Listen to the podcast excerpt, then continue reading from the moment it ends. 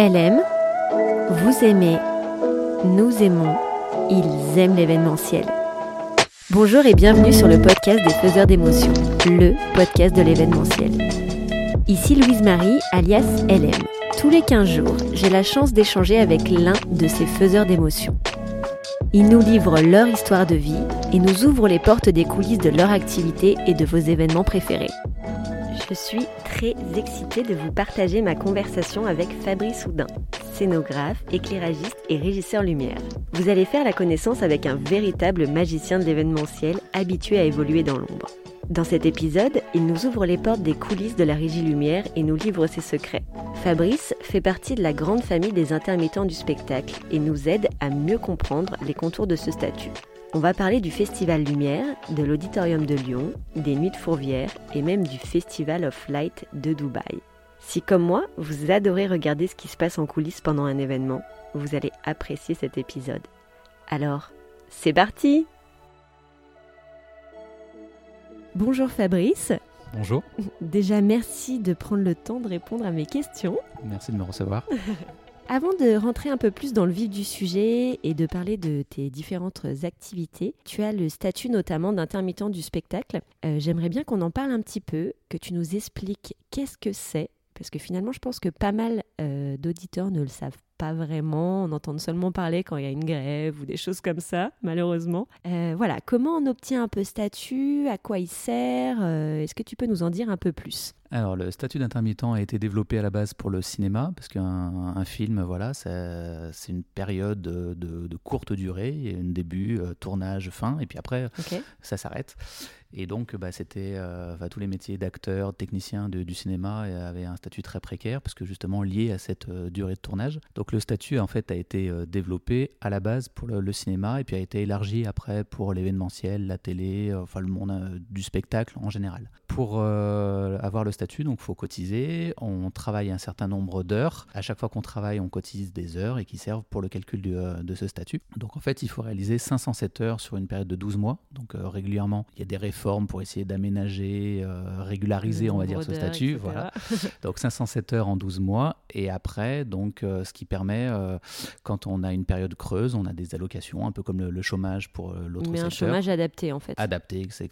Et donc tous les ans, il faut renouveler ce, ce statut. Donc tous les ans, réussir à faire ces 507 heures pour justifier du statut d'intermittent. Quels sont les, les avantages euh, de ce statut, entre guillemets, et puis on peut dire les, inconvénients J'imagine que c'est du coup si on n'atteint pas ces 507 heures. Mais euh, dis-moi un peu pour toi, ton Alors, ressenti. les avantages, bah, du coup, ça nous assure mine de rien un minimum, euh, puisqu'on a quand même cette allocation chômage. Euh, autre chose, finalement, on est en quête permanente, permanente de recherche de travail, puisqu'il faut faire ces, ces heures coûte que coûte euh, sur l'année. Donc, il y a des, des professions où ça va être un peu plus facile, je pense en technique, Bah, des professions un peu plus galères, musiciens ou même acteurs, où là, c'est de plus en plus compliqué pour arriver à justifier de ces 507 heures. Ouais, J'imagine. Euh, mais après, on est en recherche permanente de, travail, euh, justement, pour arriver à maintenir ces 507 heures euh, minimum. Donc, euh, je dis bien minimum. À titre personnel, en général, je fais plus facilement le- plus du double, voilà, plus du double euh, du nombre d'heures nécessaires. Mais il y a une remise en cause euh, permanente. Il n'y a rien d'acquis. Donc j'imagine que quand on commence, ça doit être assez euh, stressant. C'est bah, au début, voilà, on Ce a, gap, euh. on a absolument rien. Après, euh, le, le réseau, l'expérience va faire qu'on va petit à petit les, les missions vont s'enchaîner et, euh, et du coup, on va commencer de cotiser avec euh, cette, cette ligne à espérer dépasser la première année et puis surtout maintenir les années suivantes. Complètement. Et euh, aujourd'hui, donc face à la crise euh, Covid qu'on traverse, je ne vais pas m'étendre, qu'on connaît tous, hum, comment du coup le- ce statut a été aménagé euh, Qu'est-ce qui a été mis en place par rapport à ça? Alors, avant de parler vraiment d'aménagement, juste sur le, le côté intermittent, technicien Ouais. et tout ça, en fait, moi, je me considère souvent, enfin, compare souvent comme un hyperactif. C'est-à-dire qu'on est tout le temps, enfin, on a de- un planning qui est dans le rouge, on travaille en permanence, un coup en événementiel, un coup en spectacle. Enfin, on a toujours un emploi du temps qui est très variable. Et avec la crise, tout s'est arrêté du jour au lendemain. Il on n'a pas eu le temps de s'y préparer. le spectacle a été le premier secteur touché, parce que nous, les premières annulations remontent à février de l'année dernière. Oui, ça, on a tendance un peu à l'oublier. C'est ça. on n'en parlait pas encore pour les autres professions, que nous, déjà, dès le mois de février, voilà, l'émission s'arrêtait les unes après les autres. Il y a eu la baisse de la jauge, et puis après, ah bah, les annulations directement. Donc, on a été les premiers à être impactés, et je pense qu'on sera quasiment les derniers à revenir sur le marché du, travail. Donc, en fait, euh, tous les ans, le, statut d'intermittent est remis en cause, comme je disais, avec une date anniversaire. Pour l'instant, la proposition qui a été faite par le gouvernement, c'est de figer ces dates anniversaires, de conserver donc nos, allocations bah, déjà acquises jusqu'à août 2021. Donc, euh, bah, ceux qui justifiaient déjà d'un statut d'intermittent et d'une allocation bah, continuent de la toucher parce que pour l'instant, n'ont pas moyen de renouveler leur statut parce qu'il n'y a aucune possibilité de travailler actuellement. Par contre, ceux qui n'avaient pas eu l'occasion encore de faire leurs premières heures, euh, premières heures du coup, eux n'ont, euh, n'ont rien du tout. Et puis, euh, c'est là où la, situation est la plus compliquée. Ouais. Ok. Et sur, et sur l'après, bon, j'imagine qu'on on verra déjà quand ça va reprendre, mais là aussi, il faudra sûrement trouver des aménagements alors, bah, je pense que ça va pas redémarrer tout de suite. Voilà, c'est ça. Euh, ça va redémarrer par étapes. Euh, là, on le voit bien dans les, annonces actuelles. Enfin, il n'y a pas de, reprise euh, clairement définie. Il va y avoir énormément d'adaptations et je pense qu'un retour à la normale, si on peut appeler ça à la normale, se fera pas avant au bas mot mi-2022. Je ne suis mmh. pas sûr qu'avant, ça, ça, va redémarrer. J'espère que ça va redémarrer, mais pas comme c'était jusqu'au mois de février en tout cas. Complètement. Ok, super intéressant. Alors, j'aimerais que l'on revienne un petit peu sur ton parcours. Est-ce que déjà euh, le milieu de l'événementiel t'a toujours attiré? Enfin, ce métier, est-ce que c'était un peu un rêve de gosse ou comment comment c'est venu? Cette vocation Alors presque. Euh, en fait, depuis le collège et la sixième exactement, j'avais une idée très précise de ce que je voulais faire. Ah, je, voulais, euh, je voulais travailler, parce que en fait, par l'intermédiaire du collège, il y avait un petit club vidéo et je voulais être caméraman. Donc euh, travailler avec une caméra, j'avais aucune idée de reportage ou n'importe quoi, mais je voulais voilà, travailler l'image et, et, travailler avec une caméra. Donc j'ai tout fait de petites expériences de collégiens et lycéens pour pouvoir intégrer le BTS audiovisuel de Villefontaine, donc euh, destiné à former euh, les futurs techniciens de l'événementiel en général, on ne va pas rentrer en détail, et donc pour être cadreur. Et en fait, arrivé au BTS, donc j'étais accepté, et mon premier stage en première année, je l'ai fait dans une boîte d'éclairage. Pourquoi, je ne sais pas, mais ça m'a amené là. Et là, c'était la révélation, Le disant que voilà, l'image, la, caméra me plaisait bien, mais que je voulais pas en faire mon métier, et que mon métier, ce serait la lumière et tout ce qui va, enfin, tourne autour de la lumière. Et, et là, du coup, comment tu, tu, te formes pour, euh, pour ce métier finalement? Parce que là, tu étais préparé au métier, on va dire, de, de cadreur, mais euh, est-ce qu'il a fallu que tu fasses d'autres formations pour euh, aller plus dans l'éclairage? Alors, bah, le premier stage m'a déjà bien, mis le pied à l'étrier. le deuxième stage, j'ai dû le faire quand même en vidéo voilà, par rapport à l'école pour rester cohérent avec tout ça. Et après, non, c'est un milieu, on va dire, où il y a beaucoup d'apprentissage sur le tas. Donc, on, a les bases dans les BTS ou équivalents. Après, c'est sur le terrain, la, technologie évolue en permanence. Donc euh, voilà, il faut euh, sur le terrain et puis se, former à côté, enfin suivre vraiment le... Oui, c'est ce que je voyais. Euh, tu t'es formé pas mal tout au long de ta carrière, que ce soit pour des logiciels, sur de la technique c'est, on va dire, c'est commun en fait dans ton métier, j'imagine? Alors il faut suivre, sinon on est très très vite à la rue. Le, numérique est en train de prendre une place euh, de plus en plus importante, donc il faut suivre le numérique sans faire le vieux crouton. Quand j'ai commencé, quand j'ai commencé, il y avait euh, plusieurs métiers vraiment distincts euh, l'éclairagiste, le, preneur de son, etc. La, personne qui travaillait sur les écrans vidéo. Plus ça va, plus lumière et vidéo finalement ça devient un pôle commun puisque les, quand on regarde les, les grands concerts euh, que ce soit, euh, je ne vais pas citer de nom, mais tous les, artistes du moment, la, part vidéo et lumière a vraiment une part euh, importante ah bah, dans la scénographie. Et que souvent, bah, c'est la même personne ou en tout cas un, binôme qui travaille ensemble pour voilà, faire que cette harmonie fonctionne. Et il faut arriver à suivre un peu la technologie des deux côtés et se tenir un peu au courant de tout ça. Ok. Est-ce que toi aujourd'hui, tu en fais aussi un peu de la formation ou euh, Alors, je, bah, j'interviens de temps en temps justement au BTS du visuel en, enfin, en petit conseil ponctuel, on va dire. Euh, après, je fais de la formation console. Puis voilà, et sinon, je continue à titre personnel de continuer à te former. Me former Ok. En parcourant ton CV, j'ai remarqué donc que tu divisais tes activités, on va dire, en deux parties. D'un côté, les activités que tu mènes avec ton statut euh, d'intermittent, et de l'autre côté, euh, les activités que tu mènes en tant que scénographe. Est-ce que c'est ça? Enfin, Est-ce que tu peux nous expliquer non, un non, c'est exactement ça. En fait, euh, bah, j'ai toujours euh, aimé les deux facettes, donc aussi bien technique, programmation lumière, etc. Donc là, je dépends finalement d'un metteur en scène, d'un concepteur lumière, et puis bah, des fois, il faut traduire une idée, une intention en fait. Je, je, dis- je donnerai une petite anecdote après. Et, Ah, on adore les anecdotes. voilà. Et, de l'autre, et ben voilà, euh, proposer bah, ma vision d'un spectacle avec euh, une, conception lumière ou une scénographie lumière, euh, où là, du coup, c'est pas juste un projecteur qui va éclairer en bleu ou en rouge, c'est la lumière qui prend part intégrale du spectacle et voilà, a un rôle précis. On va commencer à parler de ce côté scénographie. D'abord, on va s'intéresser. Sur cette partie, tu travailles depuis 2016 avec l'ONL, l'Auditorium de Lyon. Est-ce que tu peux nous en dire un peu plus sur le travail que tu fais avec eux? Alors j'ai commencé avec eux effectivement en 2016 euh, par faire euh, juste de la programmation lumière. En fait, ils avaient fait appel euh, à une très grande scénographe, conceptrice lumière américaine, et ils cherchaient quelqu'un pour programmer en fait euh, ces, ces éclairages. Donc il faut savoir que l'auditorium de Lyon en général, les- musiciens ont un éclairage statique, lampe pupitre, enfin. Oui, c'est un peu l'image qu'on a, oui, effectivement. voilà, et ben on a fait des, des- des spectacles où on avait une centaine de projecteurs automatiques autour, au-dessus des, des musiciens, des changements de couleurs, de la machine à fumer, de la fumée lourde sur scène. Enfin, on a vraiment poussé euh, le bouchon un peu loin.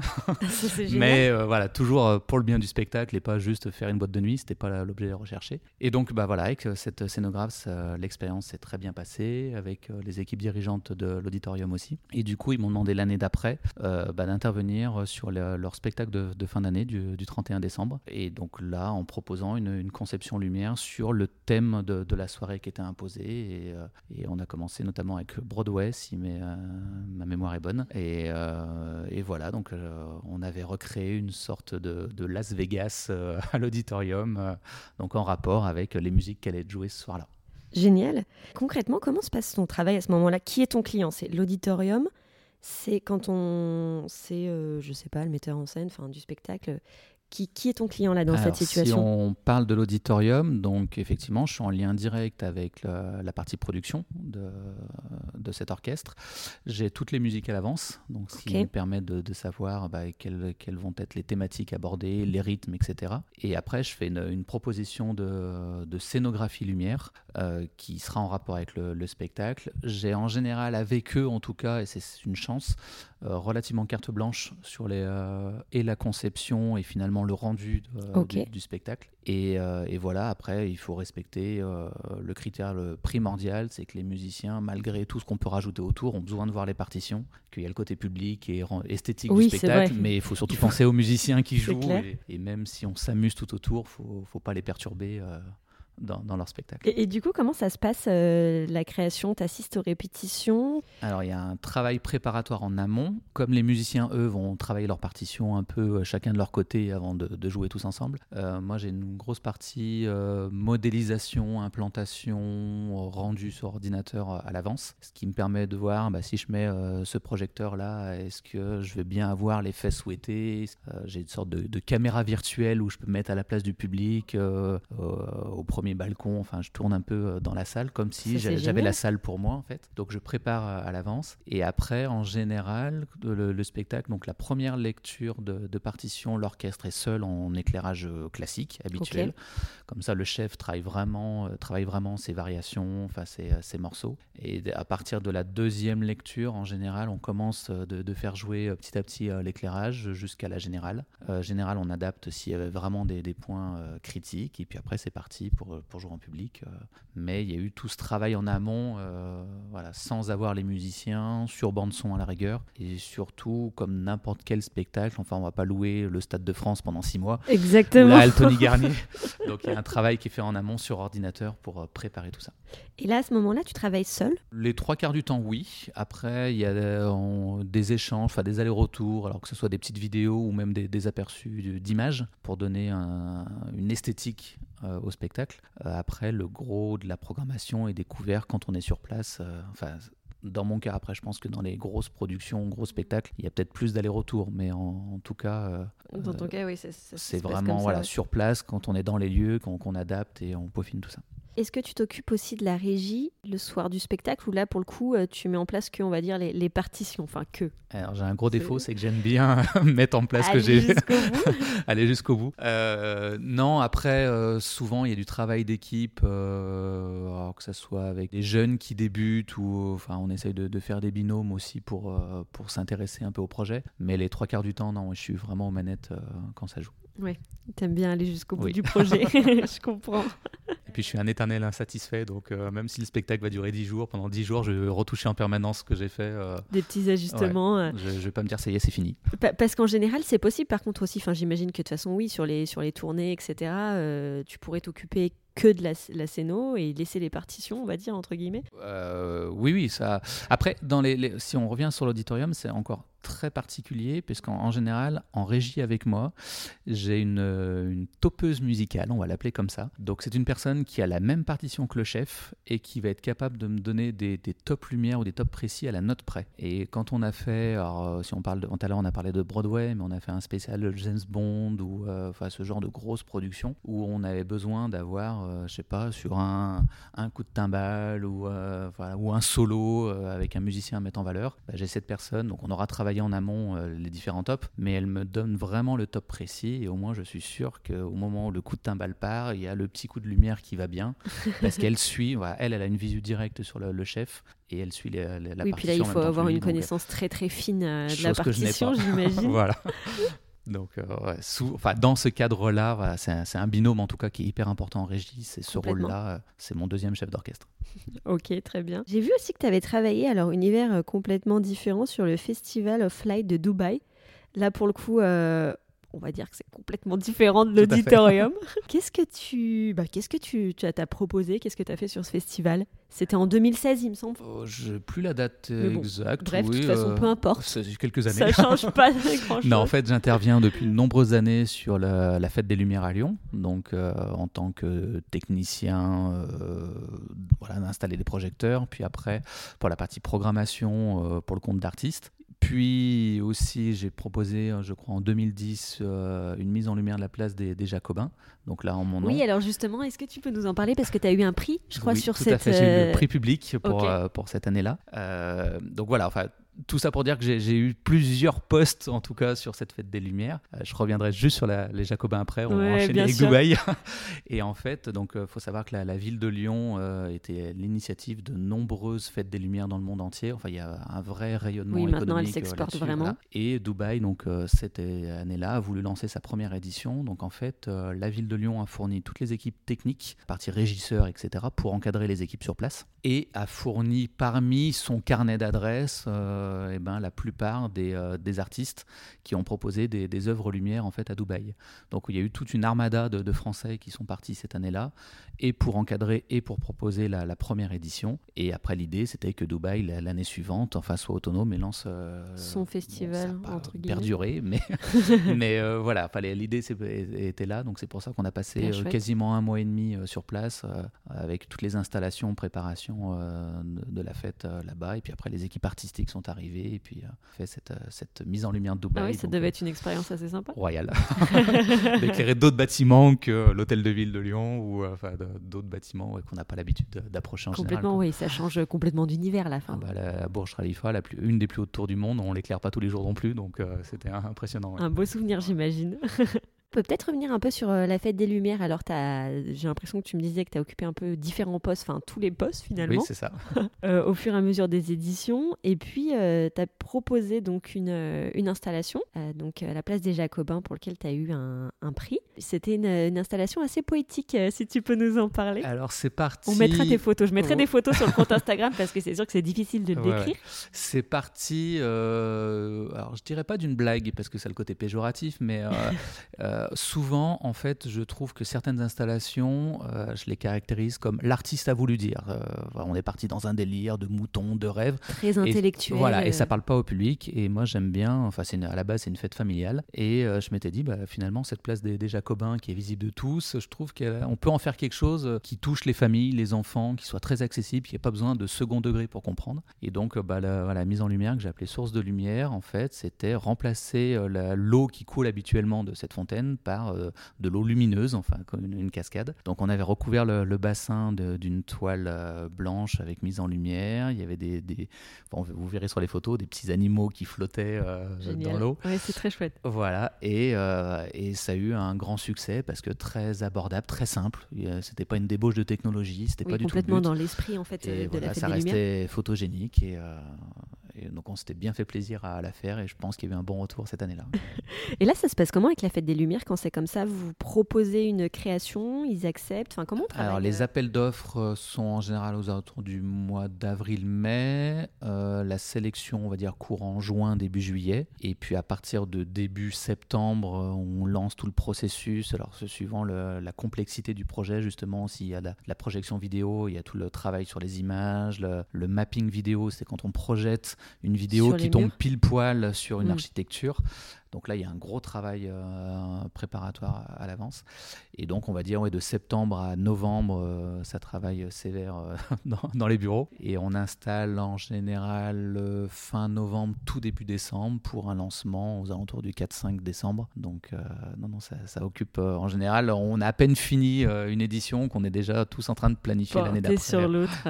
C'est marrant parce que, pareil, sur cette fête des Lumières, en fait, tu as, aussi, as eu ces deux casquettes finalement, côté Céno et puis aussi côté technique et ça te plaît bien, j'ai l'impression. Ok, du coup, on va peut-être un peu parler du coup de ce côté un peu euh, plus euh, entre guillemets, je vais pas dire terrain parce que finalement la Céno, il y, a du terrain, mais euh, voilà côté un peu technique, toutes les fonctions que tu as pu occuper, bah voilà sur, sous ce fameux statut d'intermittent. Parce que ce qu'on n'a pas dit, c'est que du coup sur la partie scénographie là, tu es en indépendant. J'ai en plus une auto-entreprise justement pour valoriser tout ce qui ne pourrait pas passer dans l'intermittent, c'est-à-dire tout le travail en amont, la, réalisation des plans, les, les technique et tout ça. Et c'est justement le, ce petit manque là, euh, ce petit flou qui, euh, qui manquait, où j'ai monté une auto-entreprise. Alors c'est tout récent, hein, ça, date de un peu plus d'un an maintenant, enfin un peu moins d'un an, mais c'est euh, pour valoriser le travail préparatoire et c'est surtout pour ça que je l'ai monté. Sur, sur cette partie donc intermittent du spectacle, quelles sont les différentes fonctions que tu as pu occuper? Parce que j'ai l'impression que tu en as eu pas mal.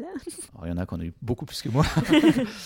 non, alors il y a des, des noms un peu barbare comme bloqueur. Alors, bloqueur, en fait, il faut savoir quand on ah, a. Qu'est-ce que c'est? Voilà, ça parle pas en général. Non, non. Euh, quand regarde un artiste sur scène, on voit l'artiste, euh, au mieux ses musiciens, ses danseurs, et puis bah, il y a tout un tas de postes euh, dans l'ombre à, côté. Et notamment, qui est un qui est, alors, je dirais pas le plus important, mais qui est, majeur, c'est toute la partie puissance électrique. Il faut imaginer des grosses armoires, des, des gradateurs de lumière, etc. aussi bien pour la partie vidéo que lumière que son. Et la partie bloqueur, donc c'est la personne en charge de tous ces raccordements électriques et surtout qui fait en sorte que bah, faut qu'il n'y ait rien ne se passe pendant le spectacle et qu'on n'ait pas de coupure d'électricité. Ah euh, donc voilà, c'est euh, un poste que j'ai euh, occupé. J'ai fait au tout début, c'était sur les Energy Music Awards de, mémoire et j'étais poursuiteur en siège baquet. Ok, alors qu'est-ce que c'est? Alors là, pareil, c'est pas courant. Autant la poursuite, ça commence à me poursuite, parler. c'est le, voilà, le, gros projecteur qui va suivre l'artiste sur scène. Et les poursuiteurs en siège baquet, c'est bah, des techniciens qui sont en, général euh, accrochés dans, les, dans les ponts, dans les structures au-dessus de la scène ou au-dessus du public, euh, dans des, sièges de baquet, donc des sièges un peu de, comme de, de, voitures de course. Enfin, génial. donc la poursuite est installée là-dessus. On est à 15-20 mètres de haut. On monte euh, au tout début du spectacle, quasiment en même temps que le, le public, et on en redescend qu'à la fin quand le public est parti. Et voilà, donc en général, il y a des poursuites de face, donc pour vraiment suivre l'artiste côté public et sur certaines productions des artistes de contre. Donc les sièges baquets sont installés sur scène et euh, suivent voilà l'artiste en permanence pour avoir toujours un éclairage sur lui. Euh. Donc maintenant ces, ces, fonctions ont été remplacées par des projecteurs automatiques et pilotage à distance. Ça ressemble à une sorte de, petits, des petites mobilettes euh, où il y a quatre ou cinq personnes en régie avec voilà, une armée d'écrans vidéo et de caméras et tout ça devant eux. Et en fait ils font le, le même, même fonction mais en régie en pilotant leur, leur, petit, leur petite mobilette au lieu d'être perché au-dessus du public. Et, ça permet de piloter les projecteurs qui vont suivre pareil l'artiste à distance. C'est les métiers qu'on voit pas. Euh, non, après bah, la, console lumière, euh, de l'installation pure et dure de, câbles ou projecteurs. Euh, qu'est-ce que j'ai fait d'autre Et, aujourd'hui, tu travailles avec les Nuits de Fourvière depuis plus de 10 ans. C'est ça.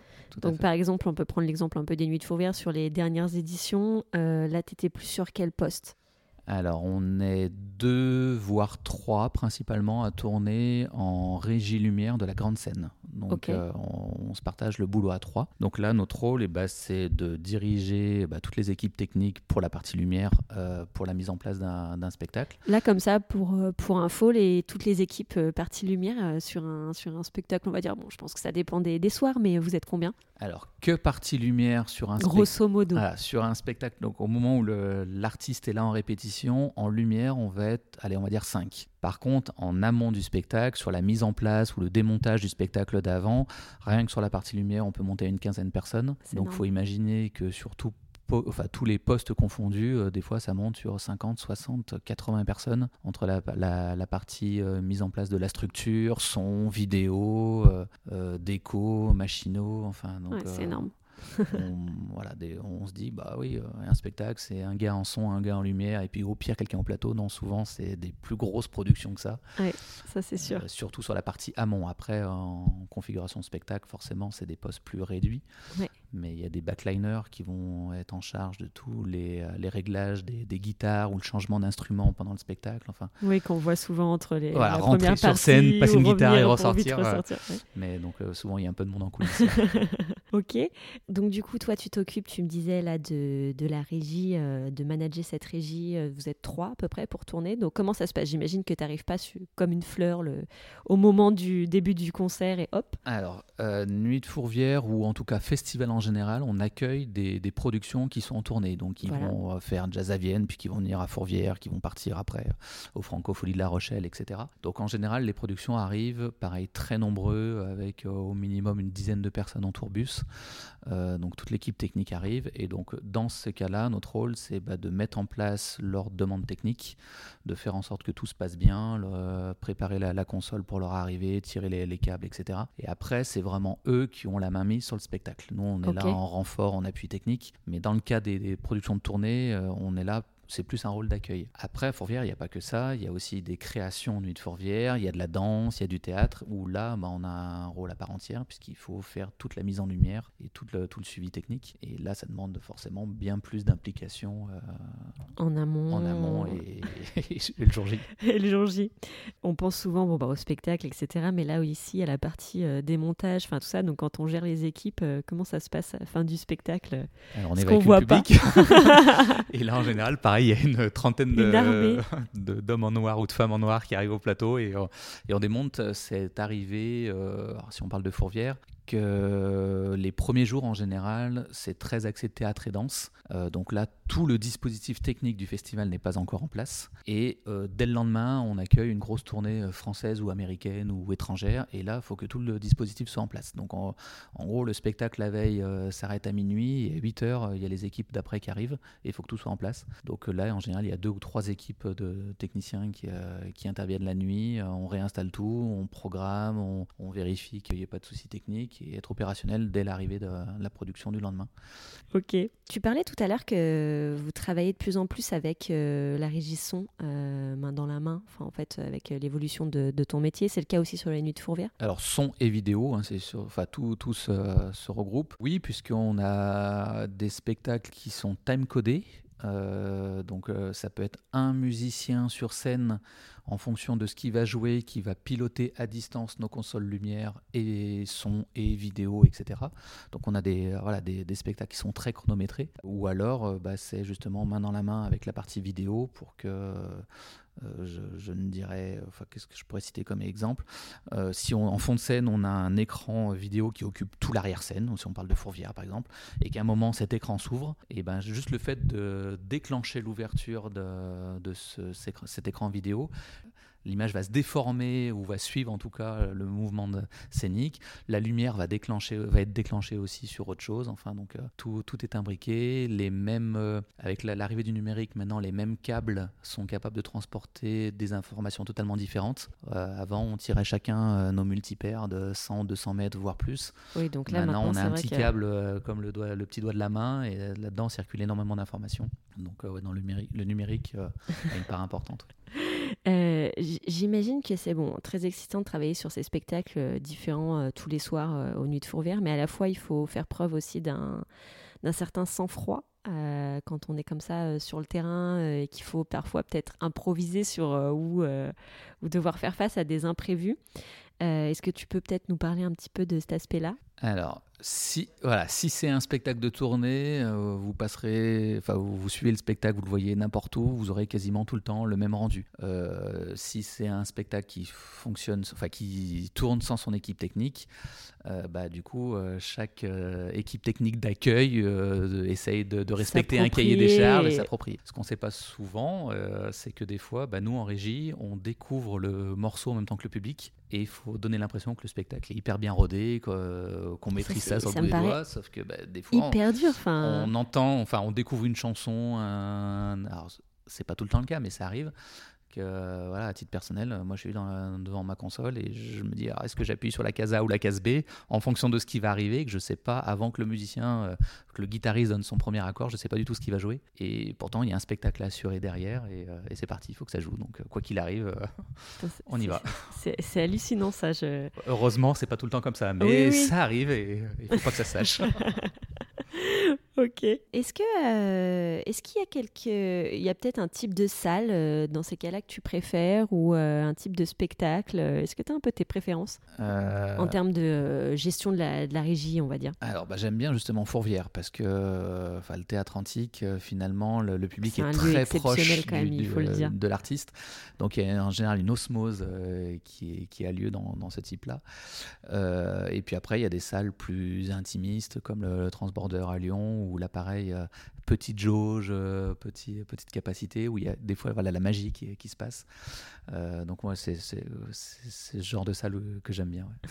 où tu peux vraiment ressentir cette osmose ah bah, avec le public. On est au milieu du public, voilà, on n'est pas loin dans notre cabine régie coupé de tout ça. Déjà qu'en général, on est derrière le public, mais là, enfin, on est au cœur de l'événement. Oui, c'est vrai. C'est vrai qu'à Fourvière, en plus, particulièrement, vous voit bien. Enfin, vous êtes vraiment au milieu du public. On a l'impression qu'on peut discuter euh, avec les régies. Alors, quand c'est des spectacles euh, musique, on est effectivement bah, juste euh, derrière le public. On est à la dernière rangée. Après, quand c'est des, spectacles plus pointus, ça arrive quand même des fois la régie son, ou en tout cas, il y a une régie qui soit déportée. ça arrive souvent dans les, salles de concert, euh, notamment pour la partie son, puisque le, le, le sondier, l'ingé son, ne peut pas être euh, loin du public, il a besoin d'être au cœur de, de l'audience. Donc souvent, euh, suivant les spectacles, on a une partie de la régie qui est en salle et noyée, enfin, on est dans, dans l'ambiance et on revit les mêmes émotions que le public. Top. Ok, donc je vais te poser un peu la question qui tue, mais entre tes deux activités, là, est-ce que toi, tu as une préférence le côté scéno ou le côté. Euh... Le côté scéno, scéno programmation, oui. Ouais. Largement.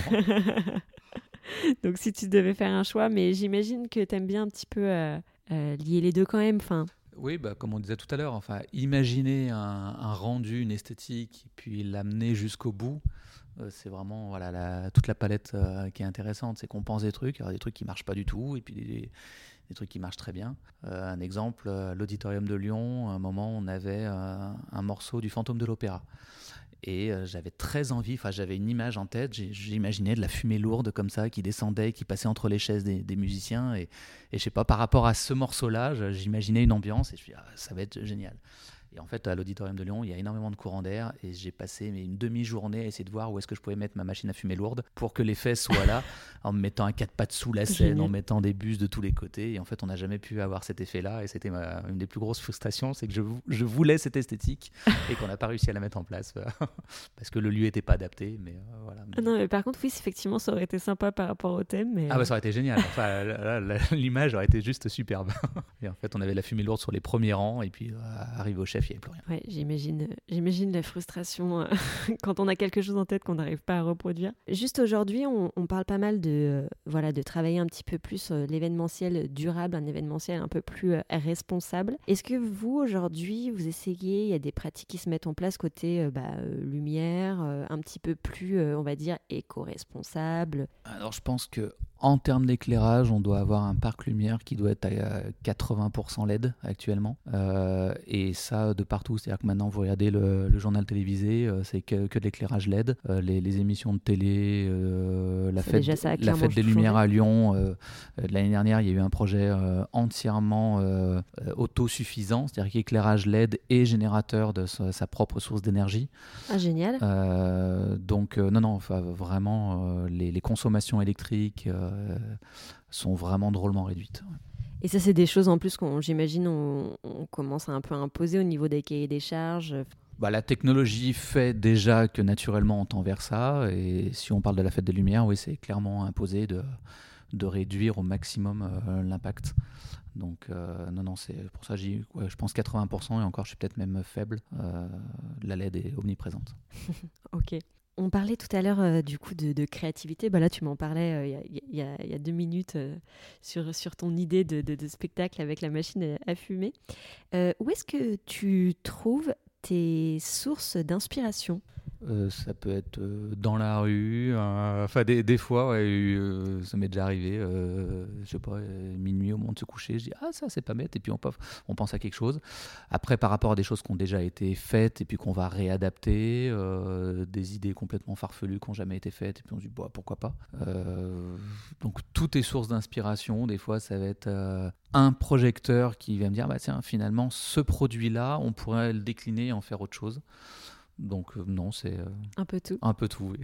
Est-ce qu'il y a des éclairagistes, on va dire, de référence un peu pour euh, pour toi ah. Bon, il y a des grands noms de la télé qui vont être omniprésents sur les, des, émissions prime time, donc ça, il y en a beaucoup. Après, même en, spectacle, oui. Et puis par contre, des fois, c'est arrivé que dans le cadre d'une fête des Lumières, une personne très réputée en éclairage architectural, par exemple, qui fait que de l'éclairage de bâtiments, euh, propose euh, une mise en lumière euh, bah, de l'église Saint-Nizier pour ne pas citer le lieu. Et là, bah, quand j'ai rencontré cette personne, donc moi je faisais la partie programmation de, pour son idée en fait, on a passé, je pense, un jour et demi à essayer de trouver un vocabulaire commun entre lui et moi parce qu'un projecteur, il appelait pas ça un projecteur, il appelait ça un cadreur ou un suiveur. Enfin, il a fallu trouver juste des, des termes communs euh, entre son, son, habitude, son intention, mon habitude, euh, ma réalisation. Et ça a été une expérience particulière euh, en se disant, bon là, en fait, on parle de la même chose, mais on se comprend pas. Pourtant, on parle français tous les deux, mais je sais pas, il y a quelque chose qui ne matche pas. Et... oui, parce que ça, c'est super important dans ton métier, parce que quand vous récupérez justement ces, ces partitions, on va dire, lumière, qui ont été créées par quelqu'un d'autre et qu'il faut mettre en place comme tu parles, il faut que tout le monde parle euh, bien le même langage. Et puis on a tous, enfin comme tout milieu, on a tous notre jargon technique. Donc, euh, et là, entre l'architectural et le monde événementiel, spectacle, mise en lumière, enfin, c'était pas du tout le même jargon. Et c'était assez rigolo de se dire, bon, enfin, je vois à peu près ce qu'il veut, où il veut en venir, mais je ne comprends pas les termes qu'il emploie. Et euh, voilà, c'est bon, pas arrivé souvent, mais il a fallu s'adapter et trouver voilà, le dénominateur commun entre nous deux. Et, après, c'est parti, on a, on a programmé. Ok. Est-ce que pour toi, parce que bon, je pense que maintenant, tu as un œil euh, assez aiguisé, mais euh, il y a pas mal de pros de l'événementiel qui, écoutent ce, podcast. Quels sont pour toi un peu les fondamentaux, on va dire, d'un événement euh, bien éclairé? Enfin, ça peut être un événement spectacle, ça peut être aussi euh, ne serait-ce qu'une conférence, euh, des choses comme ça. Pour toi, est-ce qu'il y a quelques fondamentaux? Bah, Que l'artiste ou la personne sur scène soit bien mise en valeur, parce que le public est quand même venu pour euh, voir plus eux que nous. Donc, mais c'est important de le souligner, parce qu'on peut l'oublier un peu dans le côté on est dans l'ombre, on ne nous voit pas. Mais, non, non, mais c'est surtout ça. après, j'ai fait une fois un spectacle sur lequel l'éclairagiste, lui, ne pensait qu'à euh, qu'à l'esthétique générale du spectacle, sans prendre en compte sans prendre en considération le public. C'est-à-dire qu'il avait mis sur, à l'avant-scène une rangée de projecteurs qui eux étaient à full en blanc dans les yeux des spectateurs. Et là jusqu'au ah moment où l'organisateur a dit non mais là on oublie, enfin c'est pas possible, euh, t'en fais quelque chose. donc il y a eu tout un débat avec cette, cette personne-là. Et les, les, premiers rangs, les personnes étaient aveugles. Enfin, c'était juste pas possible. Et voilà, il n'y avait pas, pas prise en compte du public qui était là. Lui, il était en haut dans sa régie, donc ça ne le gênait pas. Mais par contre, il y avait euh, les 50 premiers rangs où ils avaient ce projecteur en blanc dans, dans la figure. Et, euh, et ça, non, c'est juste pas possible. un, faisceau qui passe, il n'y a pas de problème. Un faisceau en blanc dans les yeux pendant deux heures, c'est insupportable, effectivement. donc ce serait bah, voilà, penser qu'on est là pour euh, la personne qui est, qui est sur scène et penser au public. Bah, les deux priorités. C'est surtout ça. Après, il faut que ça soit joli, harmonieux, euh, en rapport à un, minimum avec ce qui se passe sur scène. Ça, j'espère qu'on y pense. et puis après, il y a des, spectacles plus contraignants quand on a de la danse ou de la magie, où euh, voilà, là, il y a des, tout un tas de, de choses à ne pas faire, notamment dans le cas de la magie. Il faut que ça soit magique, mais il ne faut pas révéler tous les coulisses, tout ce qu'il y a derrière. Donc il y a un gros travail préparatoire pour euh, avoir l'impression que le tapis vole, pour avoir, euh, mais sans voir euh, tout ce qui se cache derrière. Complètement. Quelle est ta raison un peu d'avancer dans ce métier de l'événementiel? Qu'est-ce qui te motive le plus? Alors déjà de travailler avec énormément de personnes, puisqu'en fait on, on croise jamais. Enfin, en termes de technique, on est nombreux, mais finalement, on voit souvent les mêmes têtes euh, qui circulent. Mais euh, après, c'est, euh, ça, change en permanence. Deux, spectacles vont être totalement différents, deux équipes techniques vont être différentes. Donc déjà, l'ambiance, puis le côté un peu solidaire de toutes ces équipes le côté artistique. Il euh, n'y a pas la routine de venir euh, tous les lundis matins dans un bureau et faire la même chose. Bah là, ça c'est sûr. On sait, voilà, on sait pas trop. On l'a bien senti pendant cet entretien. Et puis, euh, bah, se dire qu'il va y avoir des, des mois très remplis et puis très variés avec de la danse, du spectacle, de la convention d'entreprise, du, du meeting politique, enfin, dans, dans un même mois, on va faire plein de choses. Et puis, à côté de ça, le mois d'après, ça va être un mois creux où on va peut-être pas y avoir de boulot ou beaucoup moins, et puis ensuite rattaquer une période euh, un peu plus dense, euh, plus euh, remplie sur deux, trois semaines, un mois. Enfin voilà, donc il y a une remise en question en permanence et puis changer tous les jours d'activité, de, tête. C'est génial. Avant qu'on parle peut-être de tes meilleurs souvenirs, j'aimerais peut-être qu'on parle peut-être un peu de peut-être les difficultés que tu as pu rencontrer. Alors les difficultés déjà, c'est que quand tout se passe bien, tout se passe bien. On va résumer ça comme ça. Non, mais par contre, si un élément se passe mal, quelle que soit la cause, finalement, ça reste un petit milieu et tout se sait très vite. Tout le monde discute un peu à droite à gauche et euh, la descente en enfer peut, peut, aller très très vite. Donc euh, voilà, c'est tout est basé sur le réseau, mine de rien. Donc il euh, faut faire attention. Et puis, comme je disais tout à l'heure, se remettre en cause, et, travailler main dans la main avec tout le monde. après, des quoi que j'en ai pas eu des masses, j'en garde un en particulier qui devait être en 2001 je crois, ou ouais, 2000 ou 2001, je sais plus, un feu d'artifice euh, où il y avait de la pyrotechnique, il y avait de l'éclairage, du son, euh, des nacelles avec voilà, enfin un gros truc. Et le client principal était à l'époque EDF ou équivalent, donc un fournisseur d'électricité. Donc c'est euh, ce, ce, prestataire qui avait mis à notre disposition tous les dispositifs électriques pour que tout se passe bien. Et en fait, le soir du feu d'artifice, immense orage. Les armoires électriques n'étaient pas suffisamment protégées, donc la pyrotechnie a pu partir. Et moi, sur la centaine de projecteurs, il y en a peut-être 10 qui ont pu jouer, parce que tout le reste avait disjoncté. Et quand on se retrouve après coup, euh, dans un bureau entre quatre murs, avec euh, face à soi euh, bah, le responsable électrique, le, le, maire, etc. Et puis dire bah, si ça n'a pas fonctionné, c'est pas de ma faute.